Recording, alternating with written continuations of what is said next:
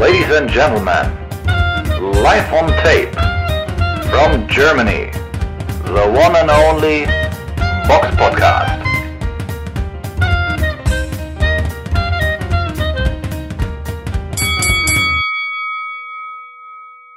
Hallo und herzlich willkommen zum Box Podcast, Ausgabe 332. Es ist der 23.01.2022 und heute mit dabei die Samira. Hallo. Wie immer beginnen wir diese Folge mit dem Rückblick auf das vergangene Wochenende. Und ja, da gab es ja eine Veranstaltung in Deutschland, die auf Bild Plus zu sehen war. Stattgefunden hat das Ganze im Boxclub Home of Champions in Eckenstein, Leopoldshafen in Baden-Württemberg. Ähm, ja, wir gehen einfach mal davon aus, dass alle Heimboxer gewonnen haben, oder? Samira? Ja, zumindest die, ähm, was man so lesen kann bei Boxrec stehen jetzt noch nicht die Ergebnisse, aber bei den Hauptkämpfen, also Andri Wilikowski hat mit einem TKO in der dritten Runde gegen Rafael Becheran gewonnen, der sich eine Verletzung zuzog. Ähm, ja, war jetzt auch keine Überraschung. Ich meine, Rafael Bergeran hat alle seine letzten Kämpfe verloren. Der es kommt ja nur noch zum Verlieren so. Der, ähm, der hat, also da kann man ja nicht mehr so viel erwarten. Sagen wir mal so, alle großen Kämpfe verloren. Er hat natürlich danach wieder Siege eingefahren ähm, nach äh, Schudinov und äh, nach Kulkai und äh, nach ähm, Iglesias, Osley Iglesias von Universum. Das waren seine Niederlagen, also gegen die großen Namen hat er halt immer verloren und dann kamen halt noch so ein paar ja, Siege gegen Florian Wildenhoff, Landry Core und Islam Tefahi.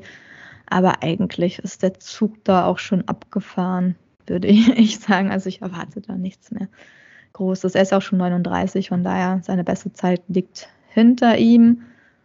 Aber man, man melkt die Kuh halt noch so lange man kann. Und ja, Zachenhuber hat auch gewonnen, einstimmig nach Punkten nach zehn Runden. Und zwar gegen Maurice Morio. Da ging es um den vakanten International, äh, vakanten IBF-Titel Jugendtitel im Mittelgewicht. Und ja, das war dann auch ein recht klarer Punktsieg. Ja, kann man schon sagen. Also einmal 97, 94, 98, 93 und 98, 92. Also schon recht klar hat er sich durchgesetzt. So ist es. Und sonst gab es natürlich noch eine relativ spannende Veranstaltung am Samstag im schönen Atlantic City im äh, Borgata Hotel Casino in New Jersey. Ähm, ja, da kämpfte im Federgewicht Gary Allen Russell Jr. gegen Mark Maxayo um den WBC-Titel WBC im Federgewicht. Ähm, ja, also wir hatten ja im letzten Podcast gesagt, dass der gute Maxayo ja so ein bisschen ja, wie gesagt, so eine Unbekannte ist, aber auf jeden Fall, dass man ihn nicht unterschätzen sollte und dass der Kampf nicht so klar war. Aber wie war der Kampf denn dann, Samira? Ja, der Kampf, also es war ja dann am Ende schon ein Upset, muss man sagen. Wobei es natürlich immer fraglich ist, wenn jetzt Gary Allen Russell Jr., der hatte seinen letzten Kampf ne, am 8.2.2020. Das heißt, er hat eine recht lange Pause gemacht, fast zwei Jahre, und ist dann gegen einen nicht so schlechten Mann in den Ring äh, gestiegen. Also natürlich will man da auch nicht ganz unten anfangen, aber gegen einen ungeschlagenen, dann Filipino, der aus dem gleichen Ort kommt wie Pacquiao, ähm, 26 Jahre, also auch noch jünger größer, längere Reichweite. Das hat man deutlich im Ring gesehen, so diesen physischen Unterschied. Ähm, also für mich hat ähm, für mich hat der Filipino Maxayo auf jeden Fall auch besser in den Kampf gefunden. Sagen wir mal so am Anfang, so die erste Runde, weil er einfach spritziger ich, und ein ähm, bisschen lockerer irgendwie im Ring ist und leichtfüßiger wirkt, gute Aufwärtshaken gebracht hat, gute Links-Rechts-Kombination. Ähm, Russell hat ja eher so einen statischeren, stabileren Stil. Er steht eher mit beiden Beinen fester auf dem Boden, aber hat dennoch ein sehr gutes Auge und weicht natürlich vielen Treffern aus. Die zweite Runde, ja, also die erste Runde klar bei Maxayo. Die zweite habe ich ein bisschen jetzt enger gesehen, weil ich da fand, dass auch Russell trotz seines Rückwärtsgang und seiner defensiven Art, also dass er sehr defensiv geht als kleinerer Mann halt nicht nach vorne, sondern ähm, ja, kontert dann eher im Rückwärtsgang. Er ist auch Rechtsausleger und da kam er für mich äh, dominanter rüber. Es war zwar eine enge Runde, muss man ihn nicht geben, kann man ihn geben, so. Danach war es aber echt, also ich habe fast alle Runden bei Max Hayo gesehen, also dann auch die vierte, die fünfte war vielleicht ein bisschen enger so, aber trotzdem Maxayo, die sechste, siebte auch. Die achte habe ich dann mal wieder Russell gegeben, aber die war auch trotzdem eng. Also es waren auch keine klaren Runden dann für Russell. Und ähm, neunte, neunte und bis elfte Maxayo und zwölfte Russell, weil er da wieder ein bisschen dominanter war und äh, auch aktiver. Das Problem bei, bei Russell war natürlich seine äh, Armverletzung und es war eigentlich deutlich, auch wenn sein Bruder das doch nicht kommentieren wollte, irgendwie während der fünften Runde, als er gefragt wurde.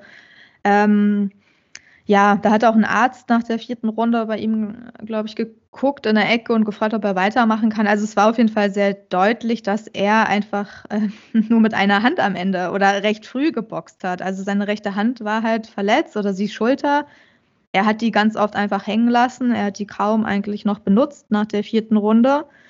Und damit, also so erscheint natürlich dieser Kampf in einem ganz anderen Licht. Also wenn man nur mit einer Hand äh, boxt, aber dann trotzdem so über die Runden kommt und dann vielleicht sich sogar noch ein bis zwei Runden, bei manchen auch mehr Runden vielleicht ähm, sichern kann, dann ist es auch schon mal eine Leistung. Also wenn er beide Hände gehabt hätte, ja, wäre es wahrscheinlich noch ein bisschen anders geworden. Auch wenn das offizielle Ergebnis halt trotzdem sehr eng. Also ich fand es viel zu eng. Ich habe den Kampf viel deutlicher gepunktet mit 117 zu 111 für Max Sayo. Also sehr klar. Ähm, und das offizielle Punkturteil war halt eine Mehrheitsentscheidung mit einmal Unentschieden, 114, 114 und zweimal 115, 113 für Maxayo. Ähm, Finde ich immer noch ein bisschen zu eng so, aber okay, da wird dann, ich bewerte auch immer den Vorwärtsgang mehr und den Mann, der ein bisschen nach vorne geht, ein bisschen mehr trifft. Aber auch die Schlagstatistik hat ja gezeigt, dass Maxayo fast in jeder Runde mehr getroffen hat. Aber er hat natürlich auch, also mehr, ja, er hatte mehr Treffer, aber er muss natürlich auch mehr schlagen. Also er ist nicht so effizient ne, wie Russell. Russell hat dann weniger gemacht, aber wenn er halt mal schlägt, dann trifft es meistens auch. Also ist natürlich der effektivere Mann, aber für mich war das trotzdem auf keinen Fall irgendwie ein Unentschieden. Also ich weiß nicht, wie man das punktet. Ähm, das ist mir viel zu eng. Und ja, ich kann mir vorstellen, dass das nochmal ein Rematch gibt, wenn, also wenn das jetzt, ja, vielleicht im Vertrag irgendwie steht, vereinbart ist, ähm, Weiß ich nicht. Also wenn eigentlich ist es ja klar, dass er eigentlich wegen seiner Verletzung diesen Kampf verloren hat.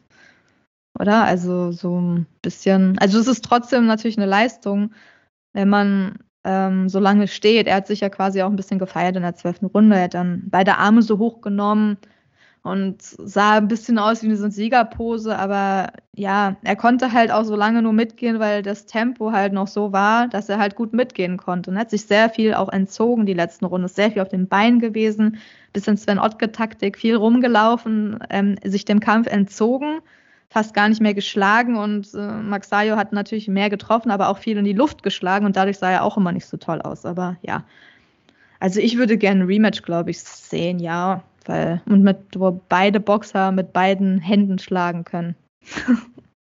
ja, ja, Was sagst du dazu? Ja, ja sehe seh ich auch so. Ich weiß nicht, aber auch dann würde uns, glaube ich, wieder ein relativ enger Kampf erwarten, ne? weil die ersten vier Runden waren ja auch schon, weiß nicht, die haben sich gut eingeschränkt. Auch krass fand ich, was das teilweise beide genommen haben. Also insbesondere Russell hat ja doch durchaus richtige Volltreffer kassiert. Max Ayo hat auch die eine oder andere gute Hand genommen und ja, außer optischen Schaden hat es irgendwie auch so viel nicht hinterlassen. Ne? Also das war schon, schon ordentlich, wie die sich da besorgt haben. Von daher für die Show auf jeden Fall gerne wieder. Ja, ja, Max äh, Russell hat ja auch gewackelt in der vierten Runde. Also das ist schon kein Gegner, den er locker schlägt, selbst Nein, mit beiden nein, nein. Händen. Also das kann ja trotzdem, außer natürlich das Punkturteil wird wieder so ausfallen wie jetzt, weil dann schlägt er ihn auf jeden Fall, wenn er beide Hände hat, weil, also wenn die Punktwertung auch so unentschieden zum Beispiel, die anderen sind ja in Ordnung, zwar enger, aber weiß man nicht, aber wenn es mit rechten Dingen zugeht, dann ja, weiß ich nicht. Äh, wenn man schon wackelt, so, da muss man schon aufpassen. Also, das ist schon, kann auch mal schief gehen. Und da waren mir teilweise sehr gefährliche Situationen. Aber ja, da bin ich gespannt, so wer sich da durchsetzt. Aber ist natürlich äh, äh, schön, wenn man jetzt mal wieder äh, philippinischen Boxer hat, ne? so in der Tradition. Vielleicht mal gucken, was er noch reißen kann. Ist er noch, noch jung. So, mit so einem Step-Up jetzt, mit so einem Namen, einem Rekord. Ist schon, ist schon nicht schlecht für ihn. Also haben ja wenige gedacht. Ja, und, und physisch auch relativ stark fürs, fürs Federgewicht. Also fand ich schon recht beeindruckende Erscheinung. Der Ja, wäre sicherlich auch in der Lage, noch ein bisschen weiter hochzugehen. er ist 1,68, aber er sah 4 Zentimeter eigentlich nur größer. Ist eigentlich nicht so viel, aber er sah wirklich physisch viel Stärker aus. Ne? stärker, breiter, höher. größer. Seine Arme, auch die Reichweite war extrem. Also, wenn er noch ein bisschen vielleicht klüger geboxt hätte, dann wäre der Kampf noch vielleicht ja auch vorzeitig vielleicht beendet worden. Ne? So ein bisschen. Er hat es auch ein bisschen dann ein bisschen locker dann teilweise manchmal laufen lassen, manche Runden. Nicht so klug geboxt immer. Aber ja, Aber- war trotzdem ein guter Kampf. Aber er ist noch jung ne? und, und, und ungeschlagen. Also da geht auf jeden Fall noch was und ist sicherlich noch in der Lage, da auch noch was draufzulegen. Ne? Gerade was so die Effizienz angeht. Gut, sonst auf der Card. Äh, jetzt nicht wirklich, wirklich, was man erwähnen müsste. Vielleicht der Sohn von Evander Holyfield, Even Holyfield, hat äh, wieder mal gewonnen. Steht jetzt bei 9-0 im Rekord und ja, das, das läuft. Aber sonst ist da jetzt auch nichts so wirklich, wirklich Großes gewesen auf der Karte. Vielleicht noch Subil Matthias hat gewonnen gegen Petros Ananjan oder Duxox Niambayar gegen ein Draw gegen Zakaria Lukas. Den Kampf haben wir leider nicht gesehen. Ja, sonst äh, wäre es das auch gewesen, weil in diesen Wochen ist auch nicht so viel. Aber in der nächsten Woche ist noch etwas. Also kommen wir zur Vorschau. Und da ist am 27. Januar ein etwas ungewöhnlicher Tag, an einem Donnerstag, eine Veranstaltung in Spanien, ausgerichtet von Sergio Martinez von der Maravilla Box Promotions. Ja, da kämpft natürlich er selber. Sergio Martinez kämpft gegen Macaulay McGovern, einen Engländer, der jetzt auch ja, relativ unbeschriebenes Blatt ist. Von daher sollte sexy Sergio Martinez da eigentlich. ja, ist er, er, muss man ja sagen. Ja, auf jeden Fall. wird er wahrscheinlich die Relle, also gehe ich davon aus, dass er siegreich den Ring da verlassen wird. Ja, ansonsten im Federgewicht der Hauptkampf ist Bernard Angelo Torres gegen Mauro Alex Hassan Perbonet, falls man das so ausspricht. Auf jeden Fall Spanier gegen einen Argentinier, der wird sicherlich der Heimkämpfer auch gewinnen. Ja, mal gucken, was Sergio Martinez, ich weiß nicht, ob der wirklich noch Ambitionen hat oder einfach so für seine Fans oder so, dass er einfach sich so auf die Karte schreibt weiß ich, ein paar mehr Tickets zu verkaufen. Ich weiß nicht wirklich, was er da, da so vorhat. Erschließt es sich dir, was er da vorhat? Nee, ist auf jeden Fall schon lustig, dass, dass er selbst ja der Promoter zu sein scheint und dann, oder jemand, der den gleichen Namen hat, aber ich denke mal, er ist es, und dann er selbst boxt. Ich glaube, das gibt es ja selten, aber es ist auch ein sehr kleines Event. Wahrscheinlich kann ich, er hat wahrscheinlich den Hauptkämpfer unter Vertrag dann, müsste das ja wahrscheinlich der Torres sein, wenn es bei Boxrec richtig aufgelistet ist.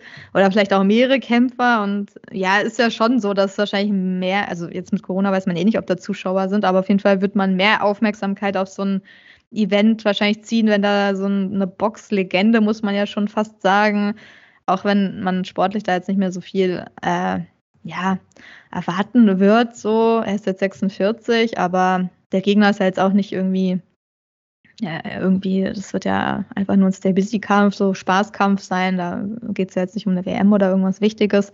Ich denke schon, dass das mehr zieht, also so vermarktungstechnisch mehr Aufmerksamkeit auf jeden Fall bringt und ihm es wahrscheinlich wirklich einfach Spaß macht. Also Geld verdienen wird er damit wahrscheinlich auch nicht wirklich großartig mit so einem kleinen Event. Also es wird wahrscheinlich gar nicht irgendwo übertragen, kann ich mir nicht vorstellen.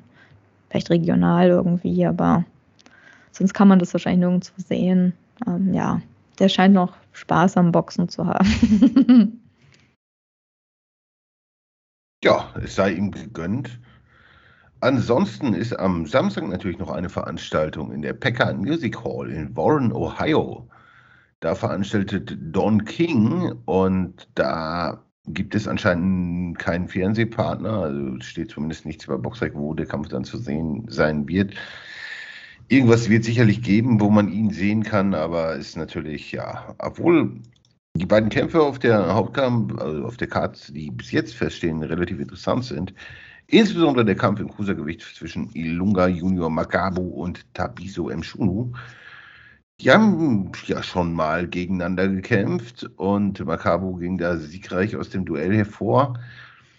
Aber das Ganze wiederholt sich jetzt nochmal und da könnte uns doch durchaus ein, ein sehr, sehr harter, intensiver Kampf erwarten, oder? Was, was denkst du da? Wer, wer, wer wird da den Ring als Sieger verlassen? Makabu sollte wahrscheinlich leichter Favorit sein, aber es wird sicherlich alles andere als ein Spaziergang werden, oder? Ja, also die haben ja 2015 gegeneinander geboxt. Das ist natürlich echt schon lange her. Da hat Makabu gewonnen durch K.O. in der elften Runde, aber die Punktzettel waren ja sehr eng. Also bis dahin auf jeden Fall, ja, so 96, 95, 95, 95, 97, 94. Also bis zum Abbruch war es ein sehr enger Kampf 2015, aber das ist natürlich jetzt die Zeit äh, spielt, glaube ich, eher im Schuno in die Karten, würde ich einfach mal sagen, weil er ist zwar auch nicht der aktivste Boxer, den es so gibt. Er hat letztes Jahr nur einen Kampf gemacht, aber einen Kampf gegen einen recht guten Mann, gegen Tischenko und auch gewonnen. Also ja, auf jeden Fall gegen jemanden, der technisch ein bisschen was kann. Ähm, ja, stand auch davor gegen Lebedev im Ring 2019. Das ist natürlich auch eine große Lücke, aber bei Makabu, der hat ja auch ähm, länger nicht geboxt, oder? Warte mal, muss ich mal gucken. Habe ich das falsch? Ähm, genau, 2020 hat er das letzte Mal geboxt. Ähm, Im Dezember. Hat gewonnen gegen Durudola. Ähm, ja, also ich glaube, so eine Pausen sind nie gut. Okay, also bei Russell Junior jetzt, äh, weiß man nicht, ein bisschen hat man ihm die Pause vielleicht angesehen, aber da war ja die Armverletzung das Problem. Jetzt aber zwei Jahre nicht boxen, puh, also weiß ich nicht, ob er da immer noch die Favoritenrolle hat. Äh, kann er haben, muss er aber nicht. Also mh, klar, ich weiß gar nicht, wie alt er ist. Auf mich wirkt er auf jeden Fall auch viel älter so, aber das ist wahrscheinlich auch nur das schlechte Foto bei Boxrec. Ähm, das ist einfach, also ich, ich sehe das ein bisschen skeptisch, wenn man so lange nicht äh, boxt. Also ich würde glaube, ich würde sagen, es wird auf jeden Fall wahrscheinlich ein enger Kampf, so wie immer, also wie auch schon 2015.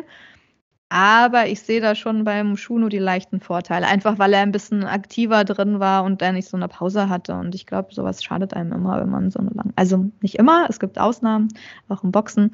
Aber so sowas schadet einem oft, wenn man nicht so lange im Ring ähm, war, nicht so aktiv ist. Ähm, das wird man sehen, wenn er nicht heimlich die ganze Zeit Sparring gemacht hat. Oder was du, also was meinst du? Du gehst mit Makabu leicht oder Vorteil? Oder? Ja, vielleicht leicht, aber es ist auf jeden Fall eng. Es wird sehr intensiv und hart werden. Also ich würde mich freuen, wenn wir das irgendwo sehen könnten, weil das verspricht ja da zumindest ein bisschen Spannung. So, ne? ja. Ist vielleicht nicht die Elite im Cruisergewicht, aber schon sehr gute Leute. Ansonsten auf der Card noch die, noch, ja, kämpft Trevor Bryan im Heavyweight um den WBA-Titel gegen Jonathan Goodry da sollte ja eigentlich der Diamant, der Panzer, Manuel Schah, äh, antreten gegen Trevor Bryan. Mahmoud Aber, heißt er doch jetzt. Äh, Mahmoud Schah. Entschuldigt, Mahmoud Schah. Also erst, erst Mahmoud, dann Manuel und jetzt wieder Mahmoud. Und er ist ein Panzer und Diamant. Weiß ich nicht, ist er denn noch ein Panzer oder ein Diamant? Vielleicht, wenn ihr das genau wisst, könnt ihr das ja auch mal in die Kommentare schreiben, wer er jetzt momentan ist. Auf jeden Fall kämpft er gegen Jonathan Goodry, einen äußerst unbekannten Mann. Ich meine, Trevor Bryan ist schon unbekannt, aber sein Gegner ist nochmal eine Liga unbekannter oder zwei Ligen. Also das, das ist ja nicht mal eine amerikanische Meisterschaft, das ist einfach so, was ist das? Also die kämpfen da um WBA-Titel, weiß ich nicht. Also das ist ja, kein, ja, warum auch immer man da um Gürtel kämpft, das macht dann gar keinen Sinn, so sportlich. Ich kann es mir nicht erklären, aber Don King wird es können und rechtfertigen können. Auf jeden Fall spannend. Also, aber das sollte eigentlich kein Problem sein für Trevor Bryan, der natürlich auch überschaubare Qualität hat. Das ist jetzt kein, kein wirklicher Top-Ten-Mann, er ist solide, aber viel mehr sehe ich so in ihm nicht. Und der Mann ist eigentlich wahrscheinlich, ja, sein Gegner, ja, hat eigentlich auch nur Laufkantschaft verprügelt. Also das ist Quatsch, ein äh, Blödsinnskampf. Also da sollte Trevor Bryan schon ohne Probleme gewinnen. Gut, das wäre es dann soweit gewesen. Mit der Vorschau kommen wir zum nächsten Block und das sind eure Fragen, liebe Hörer. Ja, was kam denn da so an Fragen oder was kam da so rein, Samira? Da kam bei YouTube von A eine Frage, die ist auch sehr spannend. Wieso wurde damals bei einem Weltmeisterschaftskampf am Vormittag vor dem Kampf gewogen, statt wie bisher einen Tag vorher? Also da muss man schon in die Boxhistorien gehen, damit man das so ein bisschen nachvollzieht, weil so schnell findet man die Lösung nicht. Also ich habe da ein bisschen gegoogelt, weil ich wollte jetzt nicht meine ganzen Boxbücher durchkramen, wobei da wahrscheinlich auch was drinstehen würde, aber es hätte länger gedauert. Ich verlasse mich jetzt einfach mal darauf, weil das scheint mir auch, die Antwort scheint mir auch logisch. Und zwar im Forum von Boxing Scene könnt ihr das nachlesen, wer sich dafür interessiert. Ähm, ja, es ist das Jahr 1983, also es ist auch schon ja bisschen her. Da äh, wurde das quasi geändert, aufgehoben. Ähm, da wollte Eddie Mustafa Muhammad gegen Michael Spinks boxen im Halbschwergewicht, ein Unification-Kampf. Und ja, der kam dann etwas übergewichtig äh, zum Wiegen und ja, das ist natürlich, sowas ist natürlich problematisch, wenn da nur sehr wenig Zeit, wenige Stunden vor dem geplanten Event äh, der Gegner zu schwer ist. Ne? Hat er natürlich auch wenig Zeit. Ähm, erstens Gewicht zu machen, zweitens vielleicht schafft das überhaupt nicht. Ne? Und Spinks war anscheinend richtig angepisst, stand hier und wollte sich auch nicht darauf einlassen, dass sie daraus einen Nicht-Titelkampf machen, weil er unbedingt seine Titel äh, verteidigen wollte. Und dann haben sich die Promoter, HBO damals und alle anderen Beteiligten, die Boxkommission, darauf geeinigt, in Zukunft alle Boxkämpfe einen Tag vorher, äh, alle, nicht Boxkämpfe, alle äh, Weigh-ins, also das öffentliche Wiegen, einen Tag vorher ähm, zu vollziehen, damit halt diese, also der Kampf wurde halt dann abgesagt, damit es keine Kampfabsagen mehr hagelt. Und ähm, ja, natürlich hätte er non, nicht Titel, Non-Title-Fight, ähm, nicht Titelkampf äh, machen können, weil ich lese das übersetzt gerade auf Englisch, äh, auf Deutsch, deswegen bin ich da gerade noch, manche Wörter kommen dann noch so Englisch durch. Ähm, ja, aber kann ich verstehen, man bereitet sich ja darauf vor, lange Zeit für den Boxer und der will dann, muss manchmal auch in einer bestimmten Frist seine Titel verteidigen und wenn der Gegner dann ähm, zu viel wiegt und man, ja, dann hat man auch keinen Bock, dem wahrscheinlich die Chance dann irgendwann auch später oder dann zu geben, um überhaupt zu kämpfen. Ist ja auch irgendwie einfach unprofessionell, wenn man sich nicht vorher mal auf die Waage stellt und weiß, dass man zu viel wiegt. Und ich denke, das hat, ja, das ist halt logisch, aus veranstaltungstechnischen Gründen, weil da hängen einfach so viele Leute, so viele Jobs dran, dass einfach das Event abgesichert sein muss. Und umso früher man halt die Boxer wiegt, umso sicherer ist man, dass, dass die dann auch kämpfen können, ne? dass keiner Übergewicht hat. Also, und, und du kannst natürlich auch noch äh, für die Presse dann dieses öffentliche Wiegen als großes Event verkaufen. Du kannst dann noch ein paar schöne Fotos machen, so alle die Gegner machen nochmal ein Stare Down, das ist ja auch legendär irgendwie. Du hast halt mehr Zeit, nochmal einen Tag mehr Zeit, diesen Kampf so ein bisschen zu pushen, zumindest die Presse und nicht so ein paar Stunden vorher. Das ist alles für alle Mitarbeitenden ist das alles zu knapp. Deswegen klingt für mich das ganz äh, logisch, dass man das einen Tag vorher macht. Ich finde es jetzt auch nicht schlecht oder spricht irgendwas dagegen, was ich gerade, was ich vergesse. Es wäre, wäre irgendwas besser, wenn man das knapper machen würde? Ja, Wahrscheinlich ich, schon, gerechter am Ende im Kampf, ne? Ja, dann gäbe es zumindest dieses extreme Abkochen nicht mehr. Ne? Mhm. Dass die Leute, ja genau, wenn du mehr Stunden Zeit hast, wenn du 24 Stunden Zeit hast, um nochmal alles in dich reinzuschaufeln und schwer zu werden, ist natürlich, ja, ist natürlich ein Nachteil für den, der halt schon in seiner, vielleicht, obwohl keiner eigentlich in seiner natürlichen Gewichtsklasse ist, aber manche können halt nicht so viel zulegen wie andere. Und die, die dann natürlich viel raufpacken können, die sind natürlich im Vorteil dann, wenn die 24 Stunden ja, Zeit haben. Aber das werden, werden, jetzt auch keine Wahnsinnsunterschiede von irgendwie, weiß nicht, 5 oder 10 Kilo sein oder so. Ne? Vielleicht sind es 2, 3 Kilo Unterschied, aber, aber viel mehr wird es ja auch nicht sein. Ne? Meinst du? Ich glaube, es kann noch mehr sein. Ich glaube schon. Ich glaube, 2, 3 Kilo sind schon nur Wasser bei manchen. Ja, ja, so ja, ja klar. Wenn die dann noch was essen, ich glaube schon, dass es so 5 Kilo, 6 Kilo mehr ja, sein kann. Stimmt, vielleicht sogar 7, 8, weiß ich ja, nicht. Ja, wenn, wenn, du viel isst, also kommt natürlich darauf an, wann du dich da wiegst und so, aber ja, ich glaube, wenn du richtig ausgedörrt bist und wirklich viel, gar nichts mehr getrunken hast, so die letzten äh, vielleicht zwei Tage oder so, weißt du nicht, also ist natürlich sehr ungesund, aber stell man, man würde nicht gleich sterben, aber man würde es vielleicht aushalten. Da kann man, glaube ich, schon, und dann noch in die heiße Badewanne und so, ich glaube schon, da kann man echt noch viel an Flüssigkeit dann raufpacken. So. Ja, ja, bestimmt. Also ich glaube schon, dass es 7, 8 Kilo sein können, mhm. aber, aber der Gegner wird ja auch im ja. ähnlichen Bereich liegen. Ne? Und wenn, selbst wenn er dann nur 5 Kilo draufpackt und der andere vielleicht, dann sind es halt 2, 3 Kilo Unterschied. Das ist jetzt nicht dramatisch. Ne? Also würdest du es nicht ändern oder würdest du es wieder ändern? Gibt es also, dass du denkst, das wäre dann gesünder? Nein. Nee, oder? Nee, denke ich auch nicht. Und das ist, ist halt irgendwie ein schöner Event so am Tag davor. Dann kann man das, weil gerade bei großen Kämpfen kann man ja teilweise auch eine ganze Halle damit voll machen mit dem Wiegen. Ne? Ja, bei Mayweather oder so, ne? Ja. Also. Das ist, äh, meine ich ja, das wird halt dann, das ist halt zum Extra-Event noch geworden, so quasi. Gerade bei, also natürlich nur bei den Riesenkämpfen so, aber schon auch für Pressetermine und so. Das ist schon nochmal so ein, ja, äh, um nochmal den Kampf zu pushen, was natürlich auch für die Boxer gut ist, wenn nochmal darüber berichtet wird und was beim Wiegen passiert ist. Ne? Da ja. werden ja auch manchmal Show-Einlagen hingelegt. Von daher, ja. Also ich hoffe, wir haben es ausreichend erklärt. Wenn jemand noch was anderes gefunden hat, vielleicht irgendwie, weil die Quelle ist jetzt nicht legit, also keine Ahnung, das war jetzt im Internet, Boxing-Scene ist zwar, da kennen sich Leute aus, aber ich habe jetzt, äh, jetzt nicht eine wissenschaftliche historische Quelle herausgefunden, aber ja, wenn ihr da was wisst, dann könnt ihr uns das gerne schicken.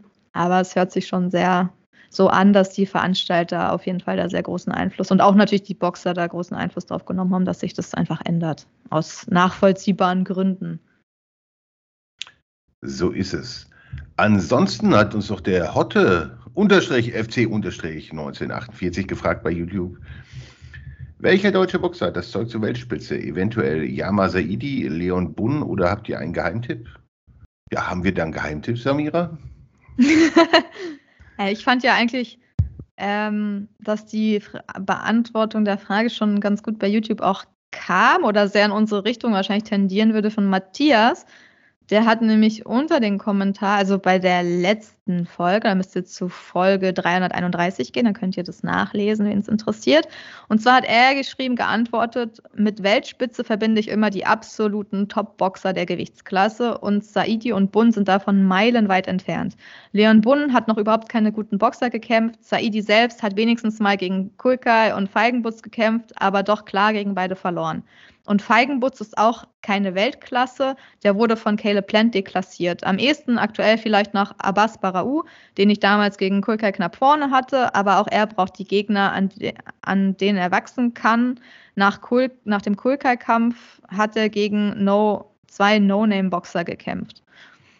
Ja, würdest du dem zustimmen? Eigentlich hat er so die besten Boxer ähm, so mit genannt. Ne? Also, oder die größten Talente, vielleicht auch noch vom Alter her mit Abbas Barau ist, glaube ich, so der Boxer, wo man sich noch am meisten verspricht und äh, der jetzt auch noch nicht so verbraucht äh, wurde und technisch auch sehr, sehr gut ist, oder? Was Fällt dir noch irgendjemand ein? Natürlich gibt es noch andere wie Wojcicki, Raduan und so, aber die gehören jetzt nicht mehr zur neuen Generation. Die kennt man halt schon und die beenden eher irgendwann ja. bald ihre Karriere. Ne? Also so Next Generation. Aber Weltspitze ist natürlich keiner. Also keiner. Nein, also, also Weltspitze äh, muss man ja sagen, ist, ist ja jemand, der mit der Weltspitze gut mithalten kann.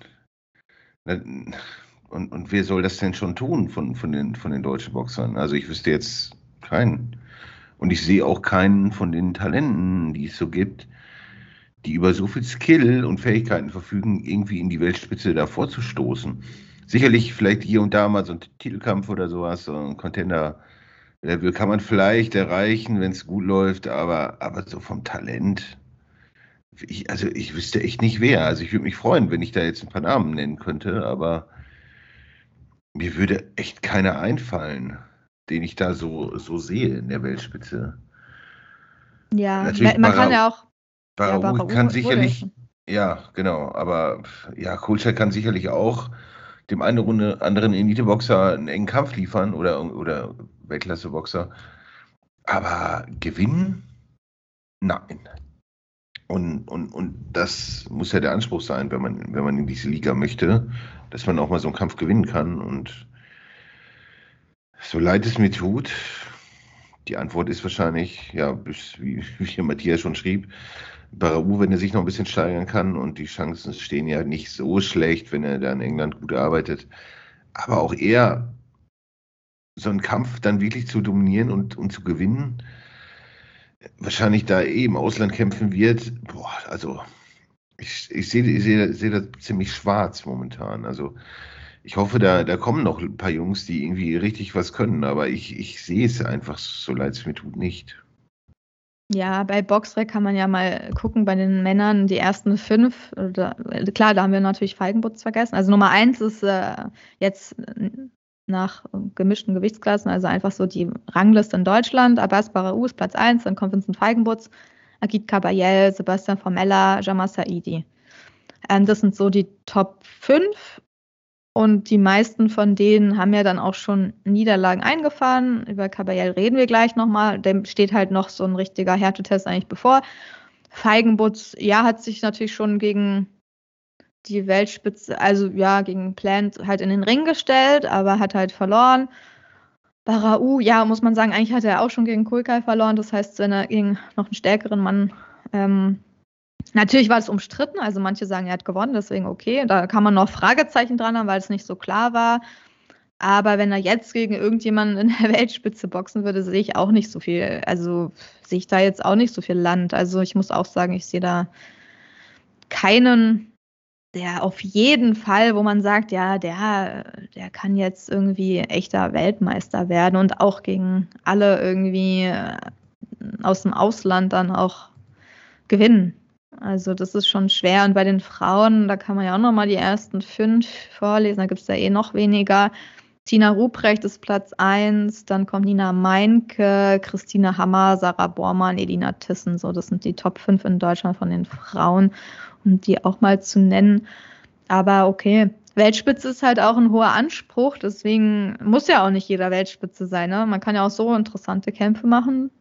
Aber ähm, die Frage war halt danach so, heißt nicht, dass wir die, uns die anderen Boxer nicht gerne angucken. Also ich kann mir auch aber Abbas Barau oder andere oder Feigenbutz äh, gucke ich mir auch an, wenn die nie äh, in der Weltspitze boxen würden oder nicht geboxt hätten. Also muss man ja auch nicht. Also von daher ist jetzt nicht Zwang, wäre natürlich schön, aber ich glaube, das, da gab es nur ganz wenige deutsche Boxer, die das jemals irgendwie geschafft haben.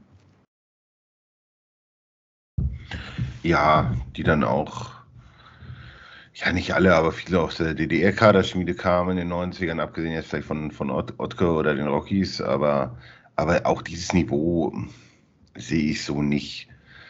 Das da ist, für mich ist da keiner in Sicht. Es mag sein, dass es im Amateurbereich den einen oder anderen gibt, der irgendwie vielversprechend ist, aber bis jetzt habe ich ihn noch nicht gesehen. So grob verfolgen wir auch da, was da passiert, aber jetzt, dass da irgendwie so ein, so ein neues Jahrhunderttalent oder so kommt, das mag ich auch, äh, bezweifle ich auch ganz, ganz stark.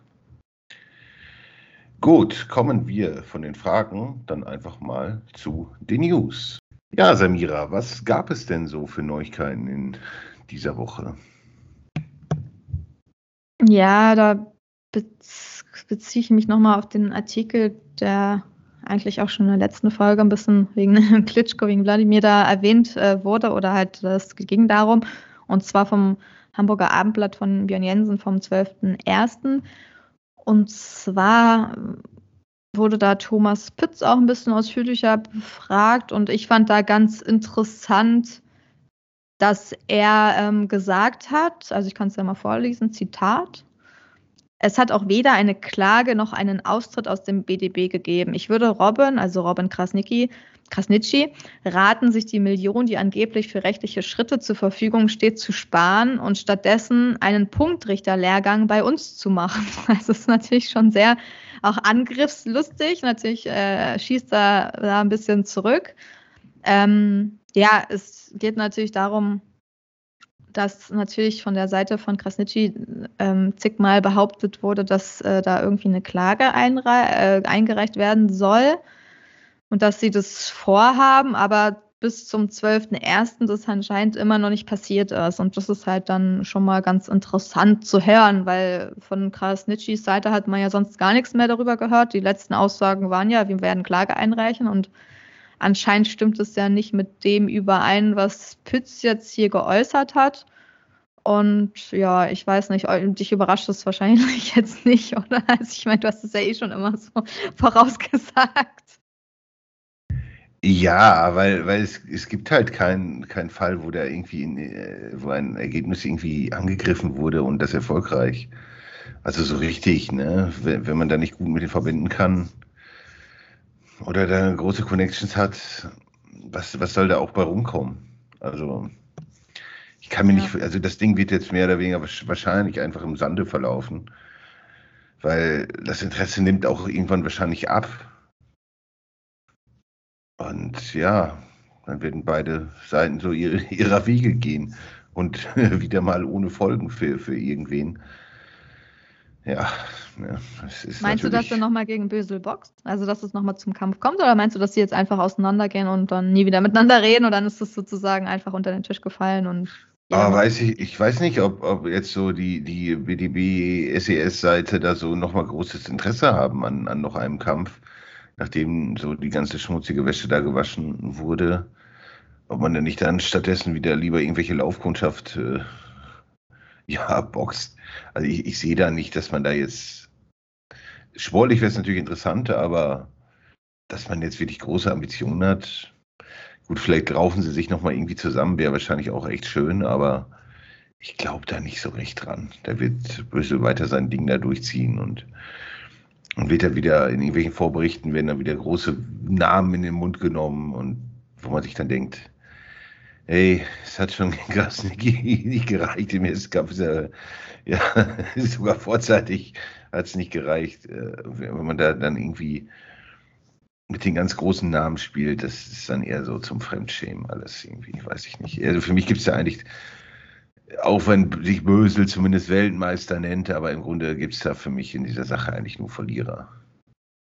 Wie auch immer das jetzt weitergehen mag. Ja, oder sie haben sich halt schon intern auf den nächsten Kampf geeinigt und deswegen wird keine Klage eingereicht. Aber dann würde Pitts vielleicht, ja, obwohl er müsste nichts davon wissen, weil in dem Artikel heißt es weiter, auch wenn Krasnitschi aus menschlicher Sicht einen dritten Kampf mit Bösel nicht verdient habe, kann Pütz ihn sich sportlich durchaus vorstellen. Das Duell der beiden liefert viel Gesprächsstoff und zumindest auf nationaler Ebene ist das einer der Kämpfe, die wir brauchen, sagt er.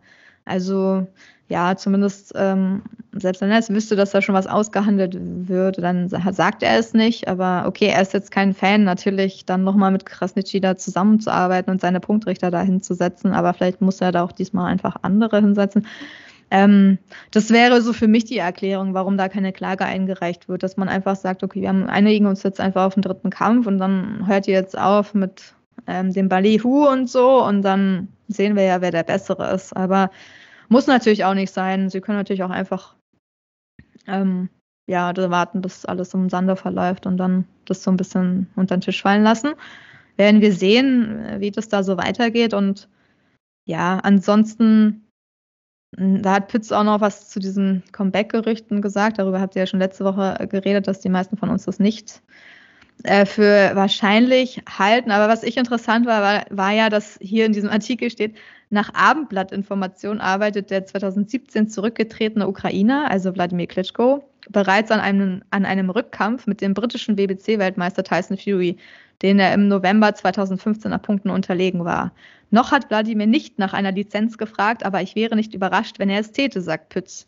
Das wäre zwar auch kein Zukunftskonzept, aber immerhin ein Zuschauermagnet für 2020. Also ja, das fand ich halt ganz interessant, dass anscheinend ähm, ja nach Abendblattinformationen, wie sich das anhört. Also ich glaube das nicht und ich glaube auch nicht, dass das korrekte Informationen sind, aber das ist jetzt nur so meine Informa meine ähm, Einschätzung davon. Ihr glaubt das eigentlich auch alle nicht so. Auf jeden Fall kein Legit Fight. Hier wird ja von einem richtigen Kampf gegen Tyson Fury geredet und kein Showkampf oder irgendwas und das schließe ich aus. Also das glaube ich überhaupt nicht. Auch wenn Björn Jensen sich sonst immer sehr gut im Boxen auskennt, aber das kann ich einfach nicht glauben. Richtig. Ja. Was wir letzte Woche auch nicht geglaubt haben, ist, dass es zum Kampf zwischen Hirkovic und Toni Joka äh, kämpft. äh, kommt, ja. äh, Habt ihr gut? Hast du wieder hellseherische Fähigkeiten bewiesen? ja, ach, weiß nicht. Auf jeden Fall, äh, weil es einfach so wenig Sinn gemacht hat. Ja, und jetzt kam die Meldung, dass ähm, ja, äh, möglicherweise Hirkovic gegen Agit Kabayel kämpfen könnte. Glaubst du denn daran? Ja, das ist ja wieder schwierig, ne? Also irgendwie, äh, Hirkovic hat ja auch schon bei Instagram verkündet, dass Toni Joka da mit ihm in Vertragsverhandlungen oder zugestimmt hat, über diesen Kampf da zwischen den beiden zu verhandeln. Also ich glaube, er war schon glücklich, dass er jemanden gefunden hat, aber ja, dann hat die IBF halt anders entschieden, weil es da einen Protest gab von Martin Barkole. Der hat irgendwie einen Protest eingereicht, weil ihm noch ein Kampf mit äh, Joka, äh, weil Joka ihm noch einen Kampf schuldig sei sozusagen. Und weil der davor irgendwie ähm, verschoben wurde, ich glaube, es war auch wegen Corona, deswegen besteht er sozusagen jetzt auf seinen Kampf gegen Toni Joka und deswegen muss die IBF jetzt erneut auf Gegnersuche gehen. Und da in der Rangliste ist, glaube ich, der nächste dann, ähm, ja, Agit Cavaliel. Und ähm, wäre natürlich echt ein sehr, sehr ja, spannend. Äh, spannend ist natürlich auch wieder, vielleicht nicht, aber ich weiß nicht, ob es spannend wäre, aber ich glaube, ich sehe da meinen Favoriten klar, aber vielleicht äh, sieht es nicht jeder so. Also ich glaube deswegen auch ehrlich gesagt nicht, dass SES diesen Kampf annimmt oder machen möchte, jetzt schon, weil es einfach kein WM-Kampf ist, weil du da einfach nicht so viel Geld verlierst, äh, verdienen kannst. Und ähm, weil Caballel dann einfach durch wäre. Also er hätte dann seine Niederlage schon vorher, bevor er überhaupt um einen Titel boxt, ähm, und das haben sie halt bei Tom Schwarz auch nicht so gemacht. Ne? Da haben sie ihn halt dann gegen wirklich den größten, also gegen Tyson Fury in den Ring geschickt, wo er halt auch ein bisschen mehr Geld verdient, zwar natürlich verliert, aber wenn du halt darauf aus bist, vielleicht das meiste rauszuholen aus deinem Boxer, was du kannst und eh eine Niederlage in Kauf nehmen musst. Also mein Favorit wäre jetzt Hirkovic, muss ich sagen. Ich weiß nicht, ob du das auch so siehst, aber irgendwie bei mir ist das irgendwie so. Ähm, deswegen für Caballel wäre das extremes Risiko. Also, oder sie, wie, wie, siehst du den Kampf? Sehe ich denn irgendwie, bist du, denkst du, Caballel könnte da der Favorit sein für Nein. manche? Also ich denke auch, dass Jegovic das, das regeln sollte. Vielleicht auch nur knapp nach Punkten, aber für mich ist er auf jeden Fall auch da deutlich der Favorit. Die Frage ist halt, wenn man von Hirkovic äh, Wassermann-Seite da irgendwas auf die Beine stellen könnte, wo man viel Geld mit generieren kann, dann ist dieser Kampf sicherlich ein Tick wahrscheinlicher als Hirgovic gegen Joka. Nur, wie soll das vonstatten gehen? Also, ich meine, zuletzt hat Hirgovic ja irgendwie in Österreich im Stadion da gekämpft. Wenn man so ein Stadion voll machen könnte, irgendwie dann und, und mit dem Kampf vielleicht noch einen Fernsehpartner findet und, und ein bisschen Geld generiert, weiß ich nicht, wenn er eine ordentliche Börse winken würde, glaube ich schon, dass man Caballel dazu bewegen könnte, diesen Kampf anzunehmen. Aber so richtig kann ich mir nicht das, kann ich mir das nicht vorstellen, weil ich glaube nicht, dass da so viel Geld dann gezahlt würde, wie SES e gerne sehen wollen würde. Und von daher würde ich das auch eher so als relativ unwahrscheinlich ansehen. Vielleicht Chance von 20 Prozent oder so. So, also relativ niedrig, aber nicht unmöglich. Ne? Und je nachdem. Die Frage ist halt sonst, was Caballel für Möglichkeiten hat. Und es ist ja nicht so, dass er jetzt hier auch die Hallen voll macht. Also irgendwann muss man mal irgendwas bei ihm annehmen, was, ja, muss man einfach irgendwo einen Weg gehen, der ins Risiko führt, weil so, so kann es ja nicht weitergehen, dass man ja die Jahre so verschwendet. Ne? Ja, aber ja, ist halt, man kann natürlich noch ein bisschen warten auf eine größere Chance, aber äh, Steinfort wurde ja auch gefragt hier bei Boxen 1 und er sagt, wir wären auf jeden Fall bereit, in Verhandlungen einzutreten. Ähm, ja, natürlich. Also es wird ums Geld gehen und die Frage ist halt, ob die genug Geld zahlen, ähm, dass Caballel quasi eine Niederlage für sich in Kauf nimmt. Falls, ne? Also muss man ja immer damit rechnen. Also muss ja nicht, aber man muss ja damit rechnen, ne? ob nicht da vielleicht irgendwie ein größerer Zahltag kommen kann. Eine SRS ist ja auch an TV-Partner gebunden, das spielt ja wahrscheinlich auch mit rein. Ne? Dann ist die Frage, wo boxen die denn dann? Also kommt ein Box Türkowitsch dann in Magdeburg? Keine Ahnung. Könnte ja bestimmt, also ist jetzt nicht unwahrscheinlich, aber ja, das sind auch alles so Sachen. Ne? Mit TV-Partner muss man auch sich einigen und ob man da rauskommt, woanders das zeigen kann oder nicht. Das sind alles so Fragen, die erstmal geklärt werden müssen. Aber ähm, da ja unter dem Artikel steht ja auch ein, äh, ein Kommentar, der auch so ein bisschen fordert von Pure Boxing. Der fordert auch ein bisschen mehr von Caballel und zwar Wer will mit mir wetten, dass Agit wieder ablehnt? Hahaha. Dafür hat er und sein Management bestimmt wieder eine Ausrede, wie auch schon letztes Mal, als von Hirgewischs Seite angefragt wurde. Ach so, wie auch schon letztes Mal. Ja. Die deutsche Boxszene ist leider noch nicht so weit, um zu merken, dass es sich bei Agit leider zurzeit nur um Talk handelt. Keiner kann mir nach deren Absage zu einem Kampf, der sofern er gewinnt zu 100% zu Usyk Joshua Fury White führt, davon erzählen, dass er nach, nach wie vor bereit ist für diese Herausforderung mit fast 30 Profikämpfen. Tyson Fury hat im direkten Vergleich circa fünf Kämpfe mehr und siehe, wo er bereits angelangt ist. Entweder wird es heißen, dass er nach wie vor nicht bereit ist oder dass es am Business gescheitert ist, was ebenfalls schwer zu glauben ist, wenn man betrachtet, dass Hirkwitsch vom Hause Hearn, also Matchroom Boxing Co-Promoter wird und dieser das Geld meistens per Spit garantiert, sicherlich das notwendigste Kleingeld besitzt. Naja, stimmt, das ist ja dann Kooperation mit Matchroom Boxing und das wäre, wäre ja der TV-Partner, wäre ja The Zone dann wahrscheinlich. Schon deswegen ist es schwierig, glaube ich, diesen Kampf hinzukriegen. Auf jeden Fall, no more excuses, Agit, zeig, was du drauf hast. Also hier fordert auf jeden Fall ein anonymer Hörer, dass Agit Caballel mal ein bisschen ähm, größere Schritte tut. Ich glaube, das haben so viele das Gefühl so. Ich glaube, das will er wahrscheinlich auch selbst. Aber die Frage ist, ob äh, Hilkovic jetzt dafür der richtige Mann zur richtigen Zeit ist. Also ich würde es auch eher bezweifeln. Ähm, schon, schon, ja, schon wegen den TV-Partnern, ehrlich gesagt. Ich weiß schon gar nicht, wie man das äh, irgendwie handeln will. Also, ähm, aber auch, ich glaube, ich glaube es eher nicht, aber okay. Aber natürlich, wenn Eddie Hearn das wollen würde, dann könnte er so viel Geld zahlen, dass Agit Caballel da in den Ring steigt irgendwo.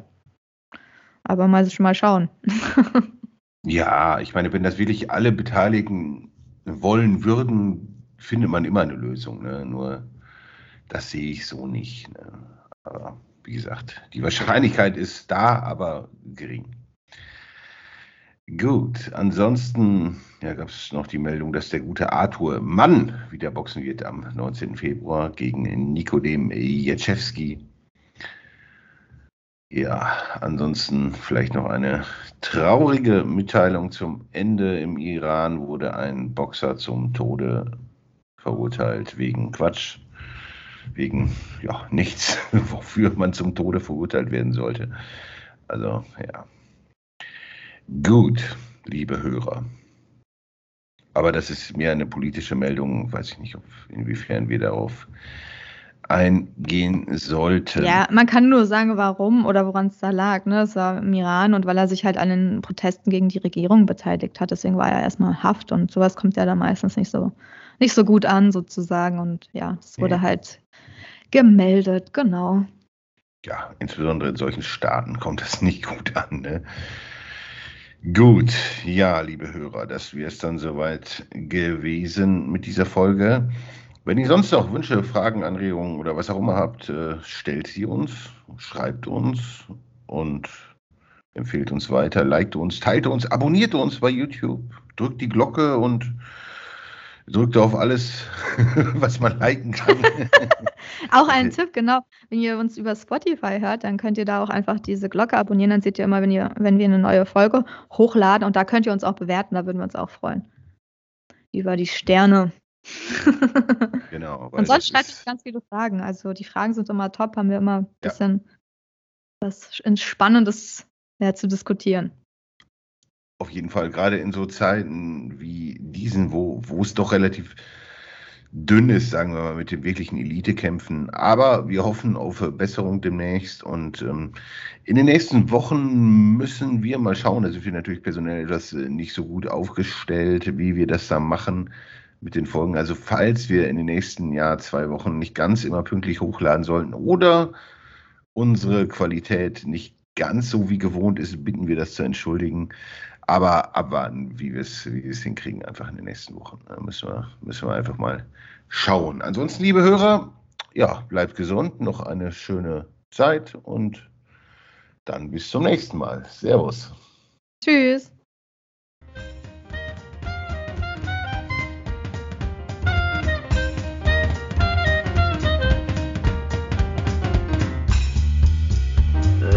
And only Box Podcast. New episodes every week. Follow us on Facebook, Instagram, YouTube, iTunes Music and Spotify. Boxpodcast.de